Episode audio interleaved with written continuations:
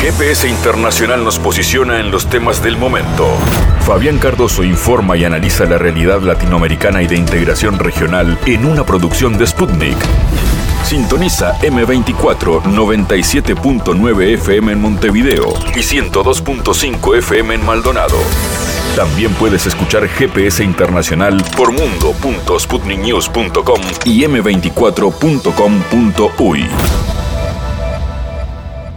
Con la actualidad, como ha sido noticia lo sucedido en la franja de Gaza a partir del primario ataque del grupo Hamas y la reacción de Israel que ha motivado eh, este enfrentamiento bélico del cual el mundo habla en estas horas y que está produciendo los primeros miles de víctimas, lamentablemente, y las diferentes reacciones internacionales, es que vamos a comenzar este GPS internacional Vamos a hablar con el historiador italiano especialista en asuntos geopolíticos Alexandro Pagani para analizar qué sucedió este fin de semana en el conflicto entre palestinos e israelíes, cuáles son las causas históricas de este conflicto y por qué motivo se ha vuelto más intenso en estas horas. ¿Qué pasa con la crisis humanitaria que vive Gaza? ¿Será aún más complicada a partir de esta situación?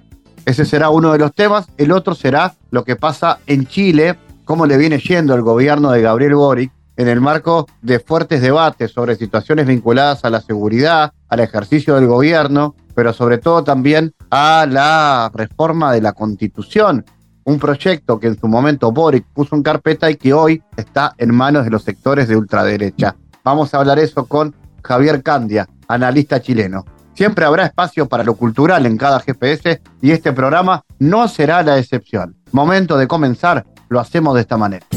En GPS Internacional localizamos las noticias de América Latina.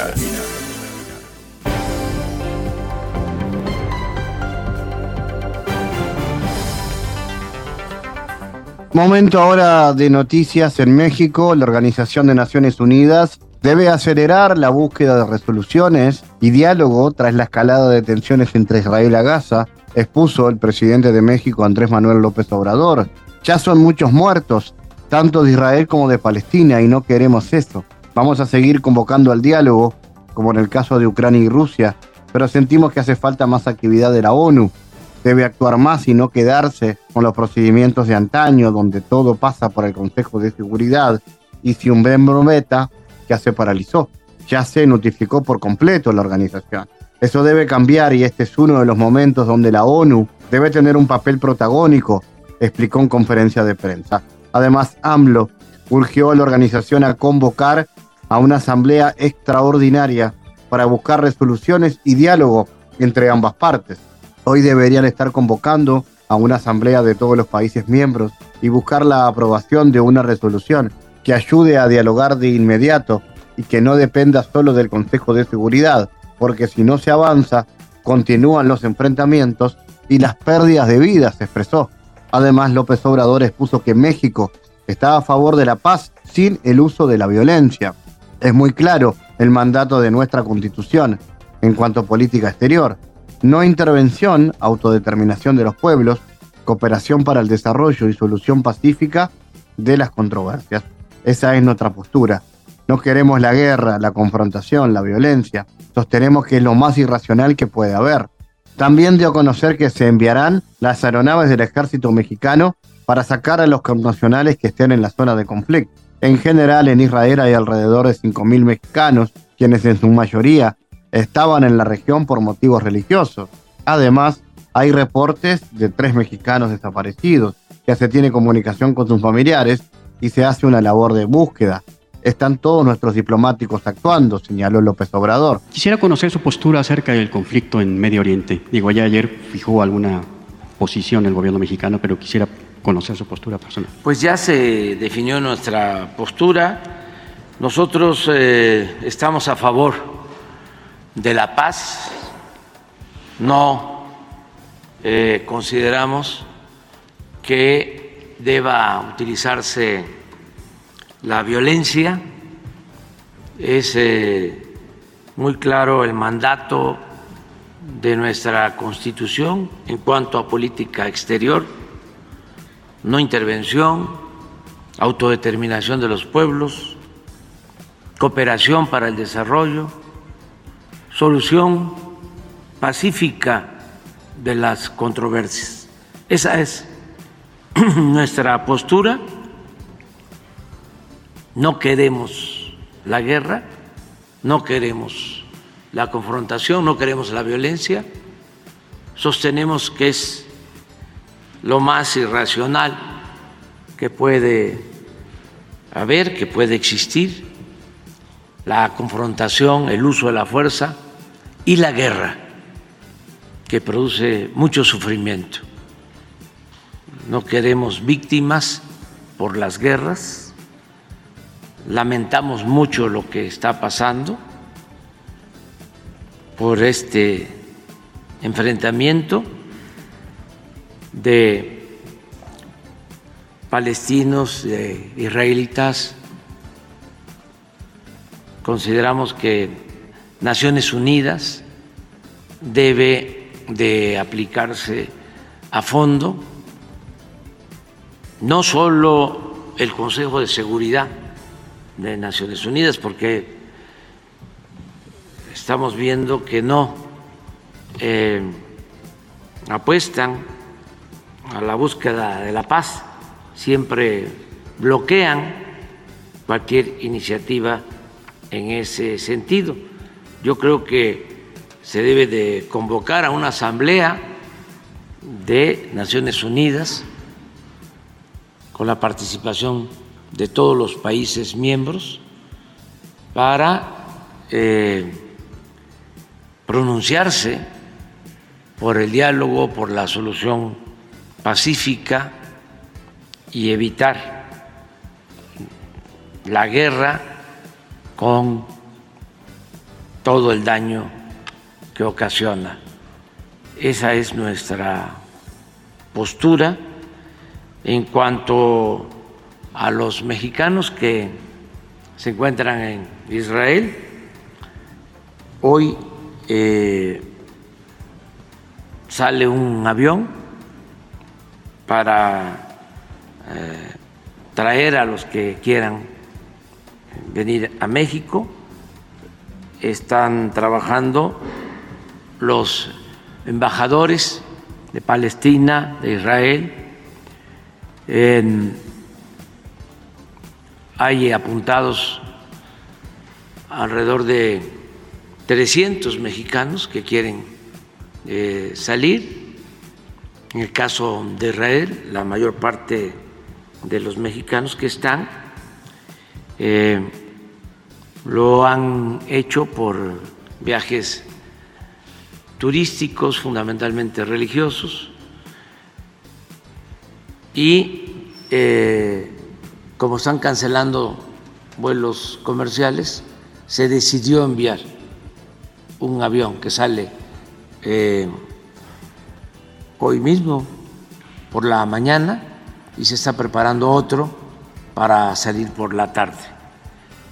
Y eh, se está buscando la protección de todos nuestros connacionales. Eh,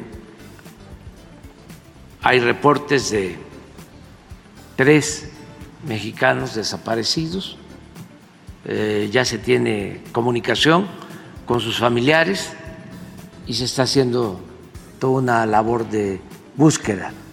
Están nuestros diplomáticos actuando en la protección a mexicanos. Esa es nuestra postura. ¿Se tiene una idea de cuántos mexicanos hay en territorios palestinos? Sí hay. En general, en Israel, alrededor de 5 mil mexicanos. Reino Unido abrió una investigación pública sobre la presunta muerte de 60 civiles en Afganistán a manos de las Fuerzas Especiales Británicas del Servicio Aéreo Especial. El 9 de octubre comienza una investigación pública sobre las acusaciones de que 80 afganos fueron asesinados sumariamente por miembros de tres unidades diferentes del SAS británico en medio de peticiones de las familias de las víctimas para que se descubra la verdad, afirma la publicación. El periódico señala que en repetidas ocasiones fueron hallados muertos civiles afganos en sus casas o en las inmediaciones tras incursiones nocturnas de unidades del SAS en las que se acusaba a personas de fabricar supuestamente armas. Pero a pesar de las numerosas informaciones aparecidas en los medios de comunicación, aún no está claro que el SAS o la Policía Militar Británica han llevado a cabo una investigación externa. Se espera que la investigación pública se prolongue durante varios meses y que gran parte de esta se desarrolle a puerta cerrada debido a la preocupación por revelar la identidad de los miembros. El Ministerio de Defensa ni siquiera reconocerá la implicación del propio SAS durante las audiencias públicas, a pesar de que la investigación se centra en las acusaciones de masacres cometidas por unidades del SAS que operaron en la provincia entre el 2010 y el 2013. Los medios occidentales callan tanto sobre los escándalos de corrupción en Ucrania como de la venta de armas a Palestina, declaró a Sputnik el analista político libanés Yassan Jawad. Además, agregó que la inteligencia israelí fracasó, lo que refleja la debilidad de Occidente los medios de comunicación occidentales silencian los escándalos de corrupción en Ucrania y la venta de armas a Palestina, declaró el experto, agregando que la resistencia palestina dispone de armas occidentales procedientes de Kiev. El 3 de septiembre, el presidente ucraniano Volodymyr Zelensky anunció el reemplazo de su ministro de Defensa, Alexei Rekinov, quien se encontraba envuelto en una serie de escándalos de corrupción. Dos semanas después, también fueron suspendidos seis viceministros de defensa por mal manejo de la contratación militar y por corrupción. En este contexto, Jawad apuntó que la inteligencia israelí fracasó en su tarea que su trabajo refleja la debilidad de Estados Unidos y de Occidente, que a pesar de su apoyo no podrán ayudar lo suficientemente al país levantino. ¿Está Estados Unidos dispuesto a ayudar a Israel? Esta guerra mermará sus fuerzas como ocurrió durante la crisis ucraniana, que también fue instigada por Estados Unidos, consideran analistas.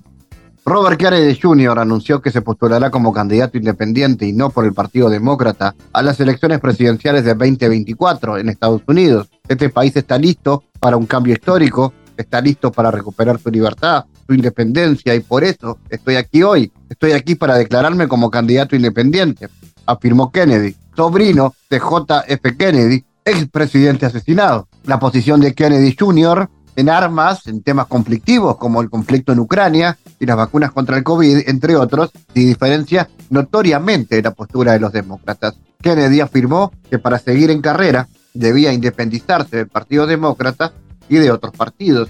No tomé esta decisión finalmente. Es muy doloroso para mí dejar el partido de mis tíos, de mi padre, de mi abuelo y mis bisabuelos. Es una dinastía más de 100 años, expresó.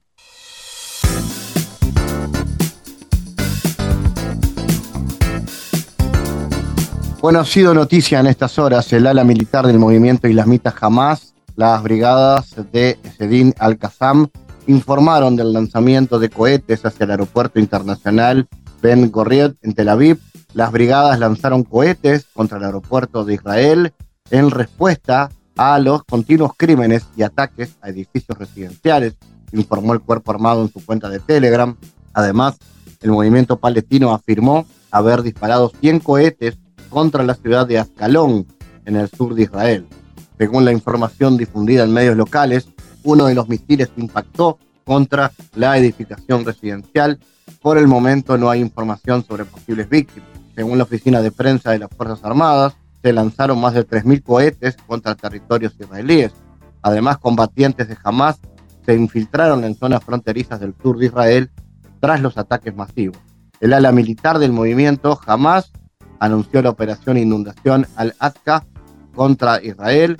Las fuerzas anunciaron en respuesta al lanzamiento de la operación Espadas de Hierro contra Hamas en la franja de Gaza. El primer ministro Benjamín Netanyahu declaró en un discurso a la nación que el país estaba en guerra y dijo que había ordenado una amplia movilización de las reservas.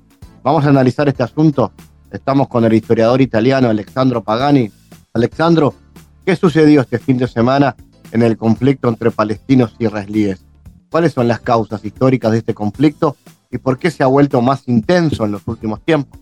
Sí, hola Fabián. El 7 de octubre el mundo se despertó con la noticia de un levantamiento real y bien coordinado del pueblo palestino que tomó completamente por sorpresa el mito del aparato de seguridad y espionaje israelí y lo demolió. Pero también tomó por sorpresa al resto del mundo, tanto a los más hostiles como a los más sensibles a la causa palestina. el gobierno israelí, los medios de comunicación y las cancillerías occidentales, los únicos que una vez más se ponen del lado de Israel, han hablado de guerra.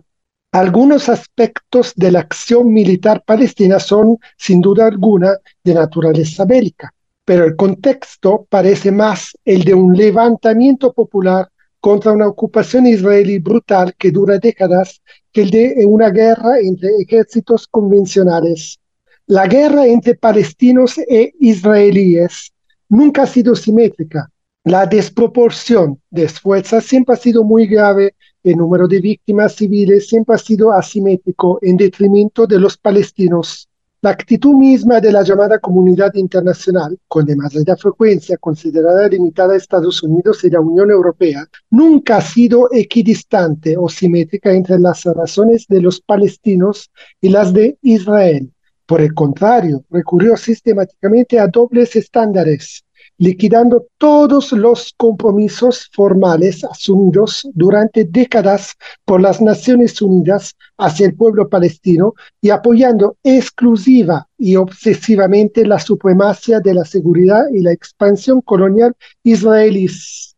Solo la miopía occidental y la arrogancia israelí podrían crear que esta arbitrariedad consolidada y repetida durante décadas, tarde o temprano no podría tener repercusiones la resistencia palestina ha utilizado de manera emblemática la fecha del cincuentenario de la guerra de Yom Kippur en 1973 para desencadenar un levantamiento popular en Gaza, Cisjordania, incluso en los territorios palestinos ocupados desde 1948.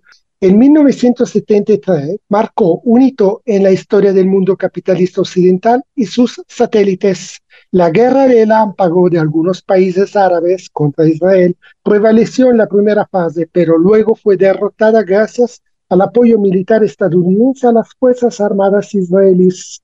Testimonios significativos, como el del general y político israelí Moshe Dayan, afirman que Israel estaba dispuesto a recurrir a sus armas nucleares almacenadas en el emplazamiento de Dimona para detener la ofensiva militar de Siria y Egipto. Pero ante el apoyo occidental y europeo a Israel, los países árabes productores de petróleo declararon un embargo sobre las exportaciones en 1973 desencadenando las crisis económica más profunda del capitalismo occidental, de la que, en esencia, nunca se ha recuperado a pesar de la contraofensiva neoliberal lanzada desde entonces, en los años 80.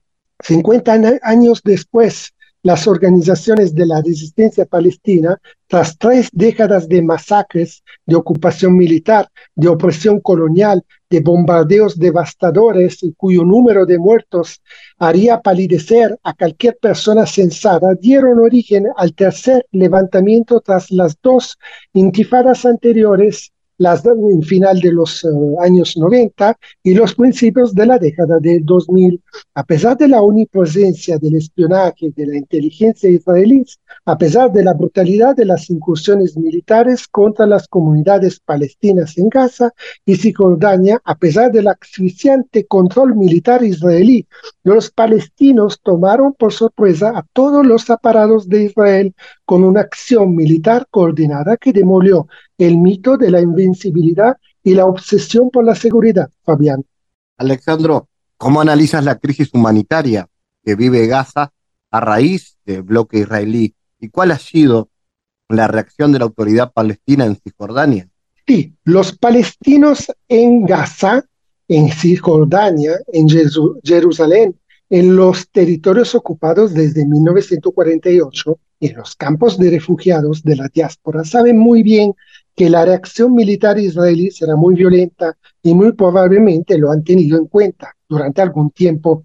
Pero desde hace años los palestinos llevan gritando al mundo que la única manera de existir y de que se les reconozcan sus derechos es resistiendo. Lo hicieron pacíficamente con, la, con los Somut, lo hicieron militarmente con el Mukawama, lo hicieron con piedras y con marchas pacíficas ametralladas por francotiradores israelíes, pagando un precio en vidas humanas, en vidas humanas de prisioneros mutilados que pocos países han pagado en más años recientes. Ahora, el mundo ha experimentado un duro despertar a la comunidad internacional y tendrá que decir y hacer mucho más que declaraciones casuales y una mayor complicidad con Israel. También hay que destacar una vez más que el mundo ha cambiado rápidamente en los últimos años. El doble rasero utilizado por Estados Unidos y la Unión Europea para actuar en las relaciones internacionales se ha vuelto insoportable para gran parte del mundo. Por eso, en la cuestión palestina, es hora de asumir compromisos sustanciales en el reconocimiento de los derechos históricos y actuales. La insurrección palestina, aunque con características similares, pero diferentes a las de una guerra convencional, ha puesto el problema sobre la mesa, incluso con el riesgo de desencadenar un conflicto regional de dimensiones sin precedentes respecto a los anteriores. El levantamiento palestino ha enviado una advertencia tanto a las autoridades israelíes como al mundo árabe, a Estados Unidos y a Europa. La época de la hipocresía definitivamente ha terminado, Fabián. ¿Cómo estás viendo la, reacción de la comunidad internacional en ese sentido, eh, Alexandro, que no, no es menor, ¿no? Las implicaciones geopolíticas de este conflicto en Oriente Medio, qué rol se espera que tengan Turquía e Irán al respecto, y cómo puede afectar este conflicto en los procesos de negociación entre Israel y Arabia Saudita. Afortunadamente, la comunidad internacional no está formada solo por Estados Unidos y la Unión Europea y las reacciones parecen bastante variadas. Vamos a analizar las diferentes posturas, estimado Fabián. Empezamos con la posición de Hezbollah, que me parece muy interesante. La siguiente es la respuesta del líder de Hezbollah, Nasrallah, al llamado a la resistencia lanzado por Hamas, cuyo nombre en código es Inundación de Al-Aqsa. Y cito, Hezbollah felicita al pueblo palestino en resistencia a los heroicos combatientes de las facciones palestinas especialmente a nuestros queridos hermanos de la Brigada Al-Qassam y del Movimiento de Resistencia Islámico Hamas, por la operación de amplio alcance y divinamente heroica llevada a cabo, que promete una victoria completa. Esta operación triunfal es una respuesta decisiva a los continuos crímenes de la ocupación y las continuas violaciones contra santidades, honores y dignidad. Esto envía un mensaje al mundo árabe, islámico, y a la comunidad internacional en su conjunto, especialmente aquellos que buscan la normalización con este enemigo, de que la causa palestina es eterna, viva hasta la victoria y la liberación. Hacemos un llamado a los pueblos de nuestra nación árabe e islámica y a los pueblos libres de todo el mundo a declarar su apoyo, apoyo al pueblo palestino y a los movimientos de resistencia. Ahora, la posición de Arabia Saudita. Arabia Saudita pidió un cese inmediato de la escalada y recordó sus repetidas advertencias sobre los peligros de una explosión de la situación debido a la continuación de la ocupación. Arabia Saudita ha pedido, y cito, detener inmediatamente la escalada del conflicto entre palestinos e Israel, tras la importante operación militar lanzada por la resistencia palestina el sábado. La posición de Irán también es muy interesante. El ministro de Asuntos Exteriores iraní, Amir Abdallayan, afirmó que la operación de resistencia palestina es un movimiento espontáneo y es el resultado de las incesantes crímenes del régimen sionista contra Palestina. Rusia pidió el alto al fuego, la negociación esta es la posición rusa expresada el sábado por la portavoz del Ministerio de Asuntos Exteriores de Moscú, María Zakharova. Pedimos a las partes palestinas e israelí que cesen inmediatamente el fuego, renuncien a la violencia y muestren la moderación necesaria, dijo Zakharova, y llamó a las partes a iniciar, y cito, un proceso de negociación destinado a establecer una paz integral, duradera y largamente esperada con ayuda de la comunidad internacional. El largo conflicto entre Israel y Palestina, dijo, no puede resolverse por la fuerza, sino solo por medios diplomáticos. La portavoz del Ministerio de Asuntos Exteriores reiteró también que Moscú mantiene su posición a favor de las negociaciones, y cito, para la creación de un Estado palestino independiente dentro de las fronteras de 1967 con Jerusalén Este como capital y que viva en paz y seguridad con Israel. Bueno, sabemos, como siempre, Fabián, que Estados Unidos apoya a Israel y que eh, condenan inequívocamente los atroces ataques de los terroristas de Hamas contra Israel. Por su parte, el secretario de Estado de Estados Unidos, Anthony Blinken, tuteó en la plataforma de redes sociales el mismo sentimiento que fue transmitido por el presidente estadounidense Joe Biden y cito, Estados Unidos condena inequívocamente este atroz ataque contra Israel por parte de terroristas de Hamas desde Gaza y ha dejado claro al primer ministro Netanyahu que estamos dispuestos a ofrecer todos los medios de apoyo adecuados para el gobierno y pueblo de Israel. Me parece que entre todas estas, juntas con la de Rusia, eh, encontramos la posición de China, eh, donde eh, la República Popular pidió un alto al fuego inmediato después de que el primer ministro israelí, Netanyahu, dijera que su país estaba en guerra tras un ataque sorpresa de militantes de Hamas en una importante escalada del conflicto de décadas entre los combatientes palestinos y el ejército israelí. Beijing está, y cito, profundamente preocupado por la actual escalada de tensión y violencia entre Palestina e Israel, dijo el Ministerio de Relaciones Exteriores de China en un comunicado el domingo, y añadió que insta a todas las partes implicadas a que actúen con calma y moderación que cesen inmediatamente el fuego, que protejan a la, a la población civil y que eviten un mayor deterioro de la situación. Entre todas estas, hay que destacar, Fabián, que no la, eh, la lucha eh, y esta eh, operación militar que se dio, inundación al-Aqsa por parte de Hamas, está apoyada por todos los sectores y la variada galaxia de la resistencia popular palestina. Entre estas se destaca, por supuesto, la del Frente Popular para la Liberación de Palestina, en el día que se recuperó la naturaleza de la lucha y de la dignidad de la nación árabe, añadieron, la roja inquebrantable de las filas de la resistencia se ha unido para responder al llamado de Palestina, al llamado de Al-Quds y de Al-Aqsa, durante el cual se rescudece la esencia del conflicto y se restablece el honor de la nación árabe están decididos a lograr una victoria estratégica sobre el enemigo en una batalla que abrirá las puertas al regreso y redefinirá la historia de Palestina y la región, dijeron.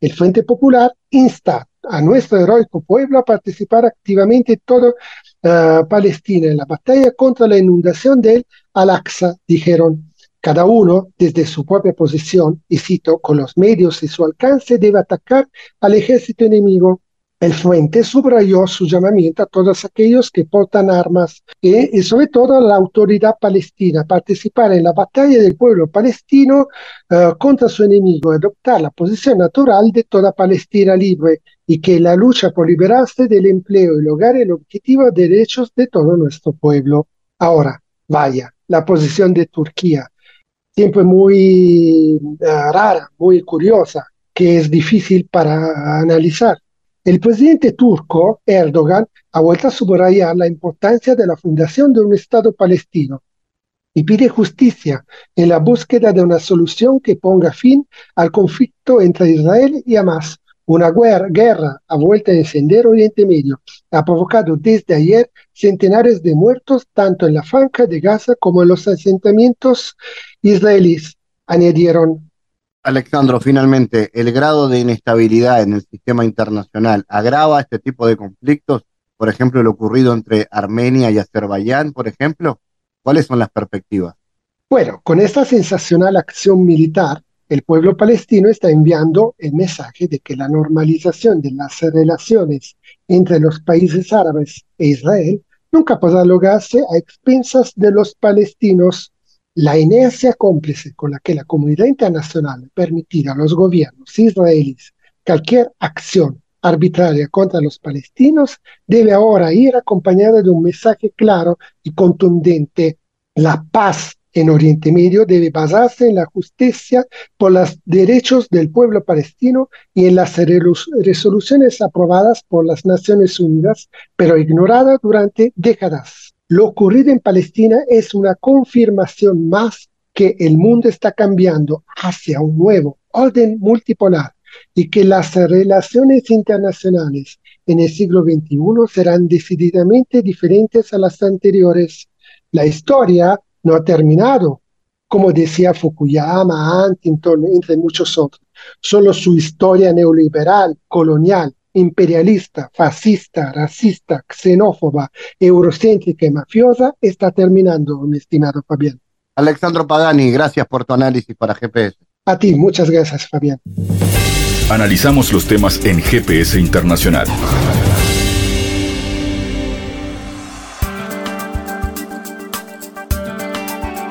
Hablemos de Chile. El gremio que agrupa a los trabajadores de control aéreo civil en Chile inició una paralización para pedir elevar los estándares de seguridad y mejorar las condiciones laborales, lo que ha generado la cancelación de algunos vuelos. Este 6 de octubre iniciamos la paralización de actividades de control aéreo. Necesitamos con urgencia soluciones y mayor inversión para garantizar la seguridad de las operaciones aéreas, ya que cada segundo cuenta en el espacio aéreo informó a través de un comunicado el Colegio de Controladores de eh, Tráfico Aéreo de Chile. Si bien la Dirección General de Aeronáutica Civil explicó que se ejecutó un operativo especial de contingencia para que todos los aeropuertos del país puedan operar con normalidad, la línea aérea privada LATAM señaló que la capacidad de sus vuelos se ha visto afectada y que hasta el momento han debido cancelar vuelos domésticos. Los controladores piden a las autoridades dejar de depender del Ministerio de Defensa, ya que son trabajadores civiles, y pasar a estar a cargo de transporte. Además, exigen mayor inversión en infraestructura, solución a problemas técnicos, elevar los estándares de seguridad, mayor inversión en equipos y tecnologías funcionales, creación de carrera funcional y reducción de la jornada laboral. Vamos a hablar de este y otros asuntos. Estamos en contacto con el analista chileno Javier Candia. Javier, ¿Cómo analizas la situación económica y cómo han impactado las medidas del gobierno en este sentido? ¿Qué pasa en materia laboral en Chile? ¿Es una situación difícil, delicada? Hola Fabián, gusto en saludarte y a los oyentes de GPS Internacional. Señalar que en Chile la situación económica está bastante complicada, tanto por elementos de la política internacional. Sabemos que Chile, al ser un país productor de materias primas sin elaboración depende mucho de la situación económica del mundo, en particular de Estados Unidos y China. El dólar está llegando, ha superado los 900 pesos chilenos, a punto de llegar a los 1000, y eso genera dificultades para las importaciones. Obviamente el sector exportador es el que está, se ve más beneficiado, pero la gente que intenta viajar u otras eh, aristas de nuestra economía se complican. Por otro lado, China, a través de sus determinaciones, en su economía planificada, ha disminuido el consumo de cobre y de litio, lo que ha implicado cierto, algunos hablan de desplome de esos precios. El principal factor de ingreso de recursos para nuestro país en la práctica es Codelco, que es la principal cuprífera del planeta, pero debido a las políticas privatizadoras de la dictadura y de los primeros gobiernos de la concertación, Codelco no controla la mayor parte del, mineral que se produce en Chile, sino que eh, produce alrededor de un tercio de nuestro cobre y entrega todos sus ingresos al Estado. Entonces no compite de igual manera con empresas privadas que tienen la capacidad de invertir, de reinvertir sus recursos. Codelco lo debe entregar todo y el presupuesto nacional luego determina cuánto va a recibir para reinvertir. Entonces se transforma en una especie de paradoja porque la derecha cuestiona la capacidad de Codelco, pero a la vez no se le dan las herramientas suficientes. Y han vuelto a aparecer a propósito del proceso constitucional que vive Chile voces que apuntan a la privatización de esta empresa que sin duda es fundamental para Chile. Esto es uno de los elementos que podríamos decir que determina la situación económica del país eh, el día de hoy y además eh, cierto ralentización en cuanto al consumo. El consumo en Chile fue bastante elevado a propósito de la autorización de los retiros de fondos de las administradoras de fondos de pensiones eh, el año pasado y el antepasado, política que finalizó y eh, la gente común no cuenta con suficientes recursos para, para el consumo, ha aumentado la inflación, eso dificulta el desarrollo económico del país. Y en este tema y a propósito de lo que tú comentabas en la introducción, se ven las diferencias incluso al interior del gobierno respecto de qué rol juega el Estado en la reactivación de la economía. Por un lado, hay quienes que creen que debe ser un presupuesto, el que se está discutiendo hoy para 2024, austero, con poca inversión, y otros plantean que justamente el Estado tiene que utilizar sus herramientas para revitalizar la economía, eh, tanto entregando recursos a la población a través de transferencias directas, como también invirtiendo en políticas como obras públicas u otras materias eh, muy relevantes para, para la generación de empleo, que es eh, el tema principal de, de principal dificultad hoy en Chile. Además a esto hay que sin duda incorporar el factor de que el empresariado nacional es bastante hostil a las políticas del actual gobierno y la derecha se ha negado a una reforma tributaria que permita a Chile contar con los recursos para poder eh, satisfacer los derechos sociales de la población, demandas que dieron origen a lo que fue el llamado estallido social, Fabián. Claro, una situación completamente delicada desde el punto de vista laboral, que obviamente es una de las dificultades que viene llevando este gobierno de Boric, donde también la problemática de la seguridad, ¿no? Es otro de, los de los temas que están en la agenda. Efectivamente, el tema de la seguridad se mantiene constantemente en agenda, tanto por el efectivo aumento de, de los delitos y la aparición en Chile, como en la mayoría del continente, de bandas de crimen organizado, en este caso los gallegos, que es una extensión del tren de Aragua, y, eh, pero también en los grandes medios de comunicación se instala, se busca instalar una sensación mayor de inseguridad a las tasas reales de victimización, buscando generar en la población también una sensación permanente de inseguridad que les eh, genere, por ejemplo, la disposición a políticas más, duras, más duras en esta materia sin importar tanto el respeto a los derechos humanos, como también, por otro lado, eh, la tendencia a votar por sectores más conservadores, incluso neofascistas y pinochetistas, como el Partido Republicano liderado por José Antonio Cast. Eh, el tema de la, de la migración es un tema que está en debate.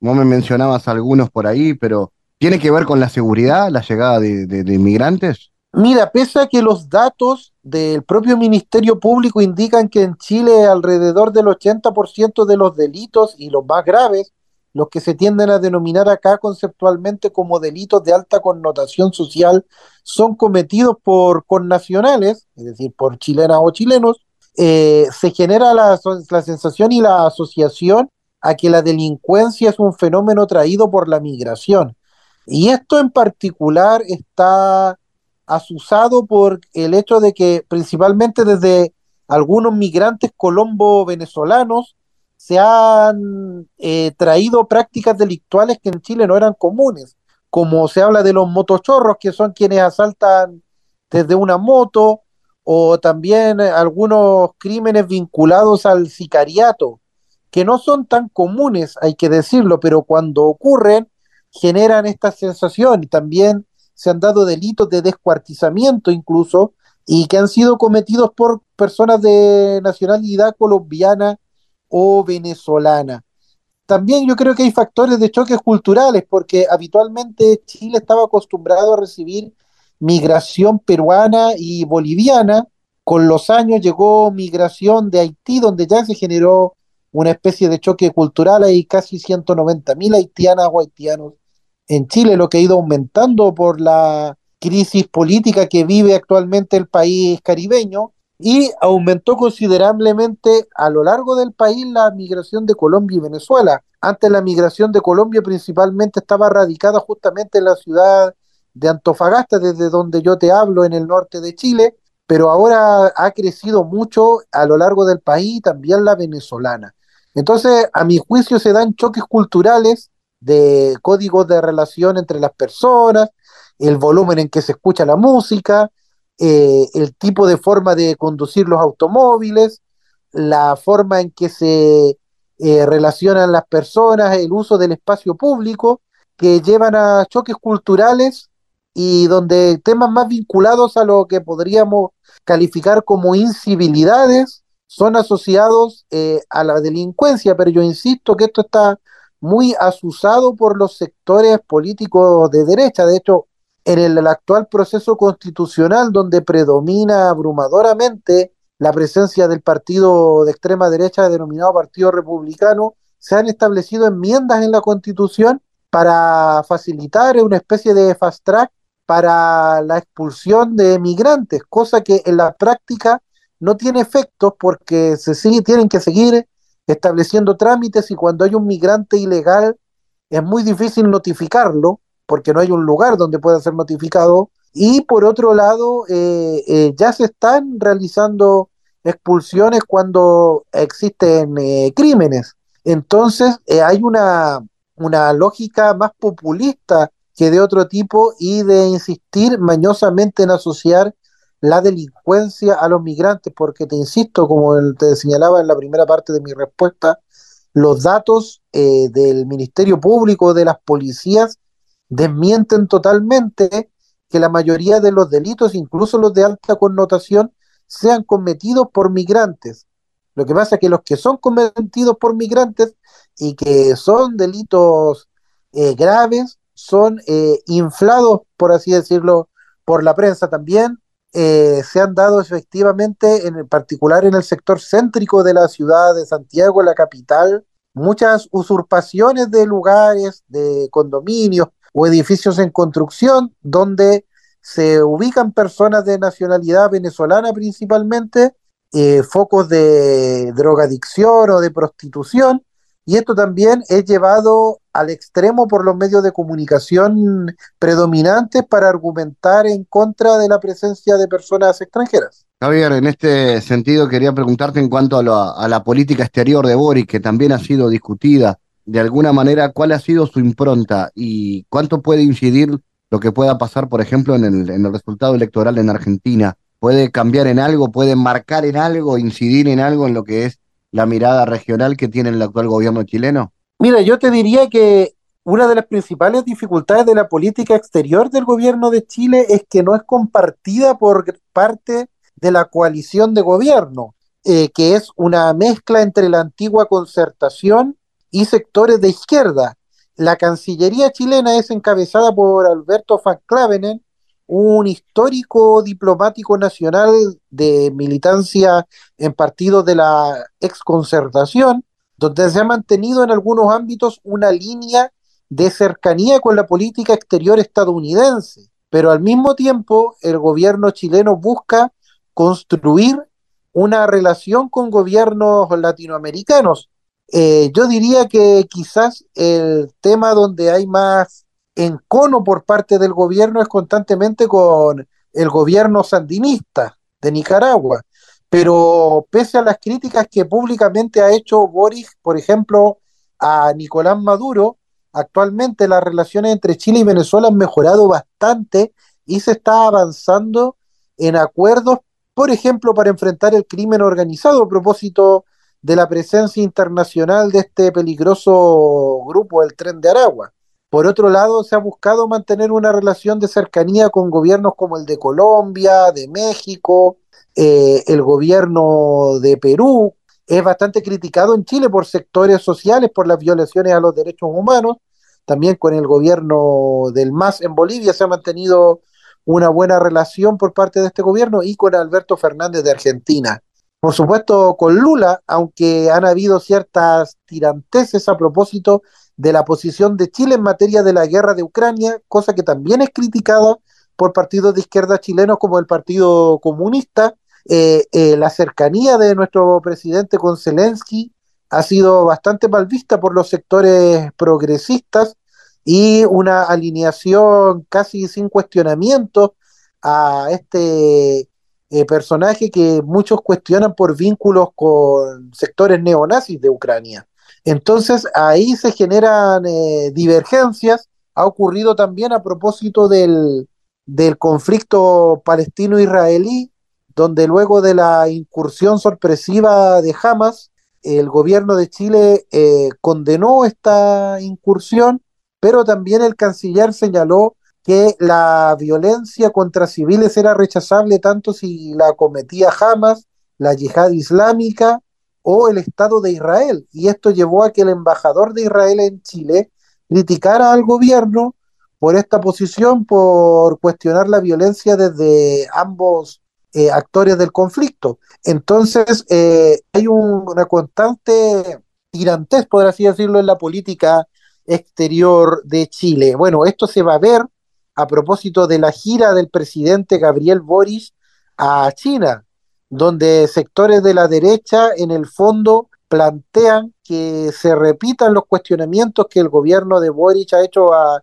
otro gobierno de izquierda por supuestas violaciones a los derechos fundamentales, que se señale lo mismo en China pero desde el gobierno de Gabriel Boric se ha indicado que existen mecanismos bilaterales donde Chile le hace eh, los cuestionamientos que considera China y China también le responde, que no hay tabú en materia de esa relación, pero que no sería tema en la gira que realizará el presidente Gabriel Boric entre el 12 y el 19 de octubre al gigante asiático a propósito de estas plataformas de colaboración que está impulsando China con países de distintos continentes, incluido Chile. Chile, que es un país que podríamos decir es totalmente dependiente del éxito o, las dificultades que pueda tener la economía china como el principal consumidor de cobre del planeta. Javier Candia, como siempre, ha sido muy amable por tu participación en GPS. Un abrazo para ti, Fabián, que estés muy bien. En GPS Internacional navegamos por la sociedad y la cultura.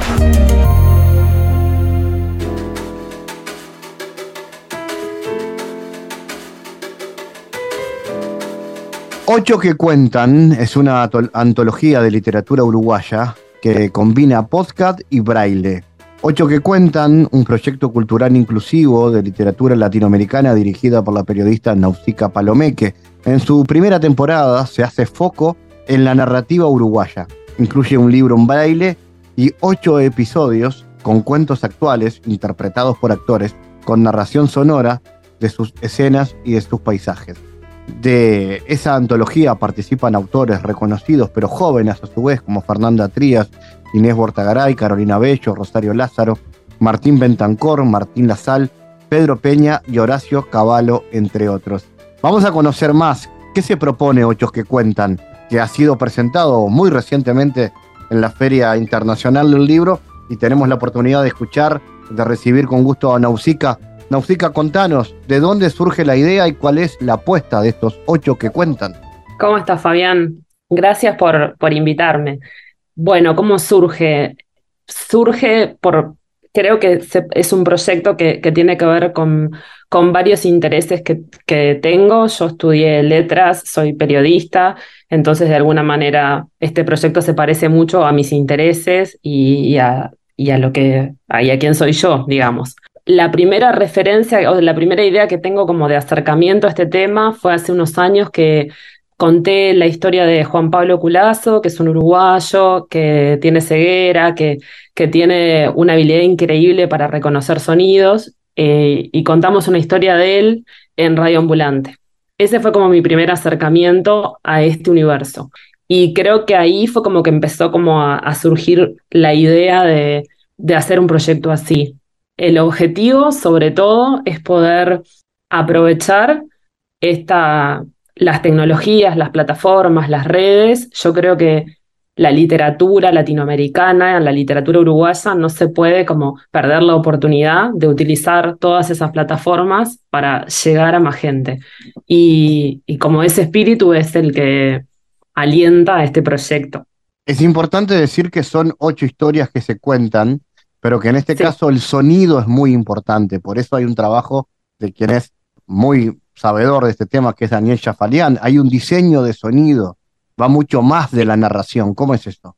Sí, ahí tenés las interpretaciones de los actores, que también es importante porque yo quería, yo quería actores interpretando. Eh, y después el rol que jugó Daniel Jafalián fue un, un, lujo que me di.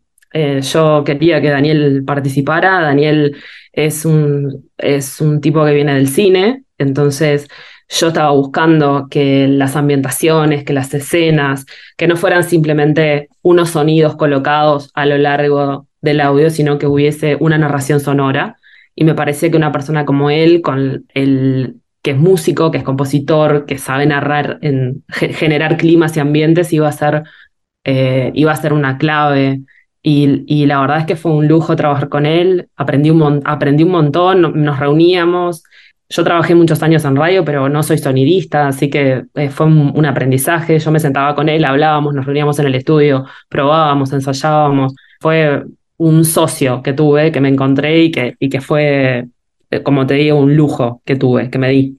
Daniel además eh, utilizó material, hay más de mil sonidos en los, en los, en los, ocho, en los ocho cuentos que, que, elegimos, eh, sonidos que son paisajes sonoros del Uruguay, paisajes, sonidos que, que grabamos especialmente para este proyecto, sonidos de su propio archivo, tenés ríos, tenés vientos, tenés playa, tenés guitarra eléctrica, tenés guitarra española, tenés acordeón, tenés grillos, eh, eh, tenés cajitas musicales. Daniel me dijo, necesito cajitas musicales y salí a buscar cajitas musicales, eh, la mía de mi infancia, la de amigas. Este, hay, como, hay hasta agua hirviendo en una escena que utilizó y generó unos climas increíbles.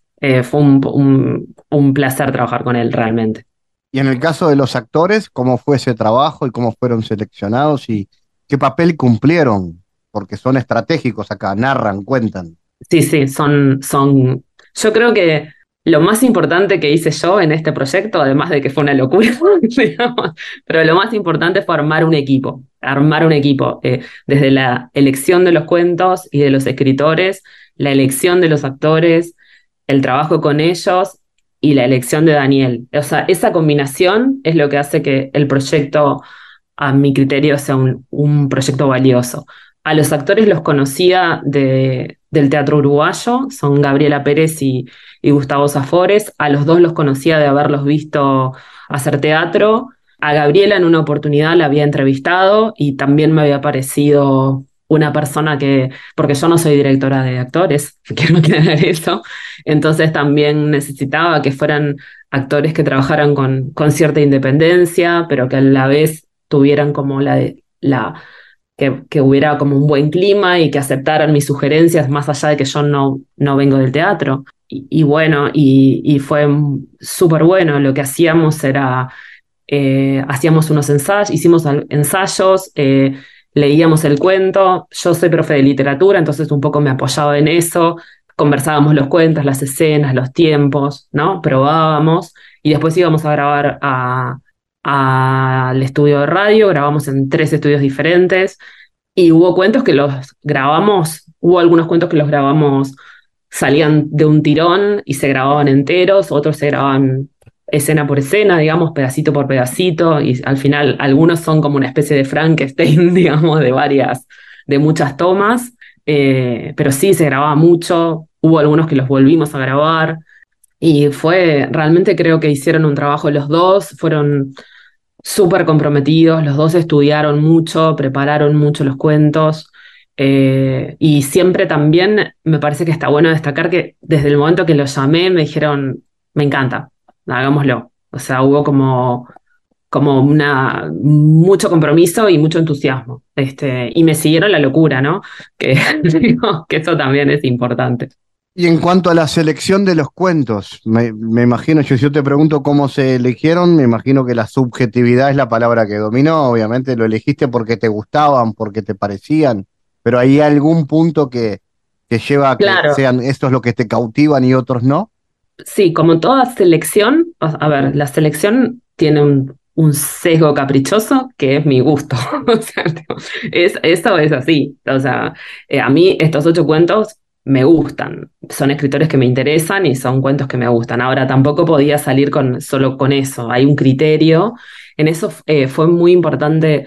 Tuve como unas cuantas charlas con Alicia Torres, que es periodista cultural, que es profesora de literatura, y con ella empezamos a pensar eh, cómo armar como esta, esta antología. Entonces ahí tenés un corte, un primer corte que es generacional, son todos escritores jóvenes a la uruguaya, diría yo, ¿no? Este, pero que, que están entre los 30 y algo y los 40 y algo. Todos tienen un nivel de profesionalidad en el, en la escritura, es decir, todos, todos tienen, han publicado libros, algunos han ganado premios, la mayoría han ganado premios, algunos ya tienen traducciones, es decir, que ya están como, la idea es que vos, yo me imaginaba, bueno, ¿querés saber qué se está, qué se está escuchando, qué se está escribiendo en Uruguay hoy? ¿Qué, qué es, ¿Cuál es la literatura joven o qué es lo que se está escribiendo hoy? Bueno, esto es como una muestra. Y bueno, el corte fue entonces generacional, fue estético también, ¿no? De criterio estético. Creo que son los ocho son buenos cuentos, son, están, son distintos, tienen ambientes diferentes, eh, géneros diferentes. También era la idea mostrar una cosa, una variedad. Y también una cosa importante es que tiene, hay un corte paritario. A mí me interesaba que, que fueran ocho, eh, ocho escritores, cuatro mujeres, cuatro varones. Me interesaba que, que fuera en ese sentido paritario.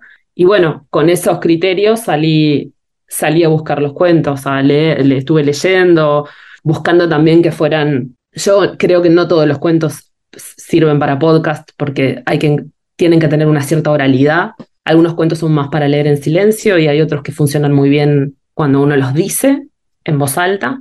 Y bueno, busqué eso también, o sea, los, los, leía, los leía en voz alta y me los imaginaba, me imaginaba las, las escenas, me imaginaba los sonidos, eh, como que lo busqué con ese criterio. Tampoco podían ser muy largos, ese fue otro criterio, porque yo estaba pensando ya en hacerlos en braille, que es la otra pata del proyecto, y cuando vos haces, cuando vos haces un libro en braille, todo se multiplica por tres o por cuatro. La tipografía pasada a braille queda muy grande. Entonces, si yo me planteaba un cuento de 20 páginas, eh, se, me iba, se me iban 60 en el braille. Entonces también ahí había un corte que era más eh, práctico. Es decir, eh, y por ahí fui armando. hubo, hay cuentos que salieron, que están en antologías ya, hay cuentos que mm, me mm, encontré navegando en internet, hay cuentos que, bueno, hay uno en particular que me fui a una librería lo encontré, lo agarré, lo leí en la librería y dije, es este, porque no lo encontraba por ningún lado y lo encontré en una librería. Y bueno, y así se fue, se fue armando. Y ahora es el momento de mostrar el trabajo. ¿Cómo? ¿Cómo? ¿Cómo y dónde se va a poder ver todo esto? Por ahora está, estamos, es así, a partir, eh, a partir de hoy, martes, se va, se va a estar el primer cuento, eh, el primer cuento con el que se sale es El último lancero, que es de un escritor de Canelones que se llama Martín Bentancor. Es un cuento como muy espectacular. Es una batalla, es una batalla entre un gaucho y un avión, un poco insólita, eh, donde además de que eh, que es el actor, se luce mucho en la interpretación, me pareció que la batalla era como, como un gran momento para que Daniel Jafalian despegara con sus sonidos y lo hizo, creo que hizo una cosa muy, muy potente. Y bueno, arrancamos con eso, va a estar, está en Spotify, en eh, Ocho que Cuentan, lo buscan en Spotify. Eh, también hay una cuenta de Instagram que se llama Ocho que Cuentan, entonces ahí se van a ir este, subiendo todas las semanas un cuento. Nausica, gracias y estaremos atentos a seguir las historias de estos ocho que cuentan. Gracias. Dale, gracias a vos. El mundo en GPS internacional. En diálogos geopolíticos analizamos diversos asuntos que atañen a la política mundial, desde el abordaje de los ámbitos multilaterales de articulación política a nivel global hasta las cualidades y los propósitos de las configuraciones regionales, tanto en América Latina así como en otras regiones. Nuestro objetivo es poner foco a una gran diversidad de temas que atañen a la geopolítica en el mundo contemporáneo. Para eso vamos a recibir a Santiago Caetano, aquí en GPS. Bienvenido, Santiago. ¿Qué tal, Fabián? Continuando con el análisis de las perspectivas en las relaciones internacionales que le otorgan a la economía un rol central en el estudio de los acontecimientos mundiales, hoy nos centraremos en el paradigma transnacional. El mismo tiene sustento en la tradición del pensamiento liberal, según la cual el progreso se obtiene en el marco de regímenes democráticos y en contexto de capitalismo de mercado. Eh, dentro de este paradigma, la teoría de la interdependencia de Kegen y Nye, autores de los cuales hemos hablado en otras ocasiones, discute la versión estatocéntrica del sistema internacional e incorpora una multiplicidad de actores en el análisis de la política mundial. Bueno, además del Estado, entre las unidades de análisis más importantes se encuentran las organizaciones internacionales, empresas transnacionales, así como unidades políticas subestatales, individuos, entre otros. El Estado es mostrado como un actor fragmentado, por lo que para los transnacionalistas, esta deja de tener una cualidad unitaria y racional, como alegan los realistas. Los exponentes de este paradigma suscriben a la idea de que la sociedad internacional está caracterizada por su heterogeneidad, interdependencia y complejidad, y piensan el sistema internacional contemporáneo en clave global. Como consecuencia del desarrollo económico y tecnológico en Occidente y Japón entre el 45 y los años 70, los exponentes de esta teoría centran su análisis en las implicaciones de la intensificación de los lazos de interdependencia entre los actores del sistema internacional. Entre las características de este proceso de globalización se destaca la reducción de los costos de transacción en el comercio y las finanzas, la movilidad humana, la comunicación e intercambio de ideas. En tal sentido, se le otorga preeminencia al rol de las empresas transnacionales como actores importantes a partir de la diversificación y traslado de sus cadenas productivas en distintos países. A su vez, dichos procesos promoverían un crecimiento del comercio exterior, así como los movimientos de personas a través de las fronteras y una mayor circulación de información. Y a propósito de ello, resulta relevante lo que advierten los autores Kyogen y Nai, quienes definan las relaciones transnacionales como los contactos, las coaliciones e interacciones a través de las fronteras estatales que no son controladas por los órganos centrales de política exterior de los gobiernos. Bueno, más adelante continuaremos hablando de este tema. Gracias Santiago por tu aporte a GPS Internacional. Gracias Fabián, hasta la próxima. GPS Internacional, una producción de Sputnik con la producción periodística de Santiago Caetano, siguiendo los temas más importantes de la agenda latinoamericana y con visión global. Esta producción de Sputnik que se despide y que nos invita también a que nos sigan a través de las redes sociales. En Twitter somos GPS Inter y estamos también en Facebook, GPS Internacional.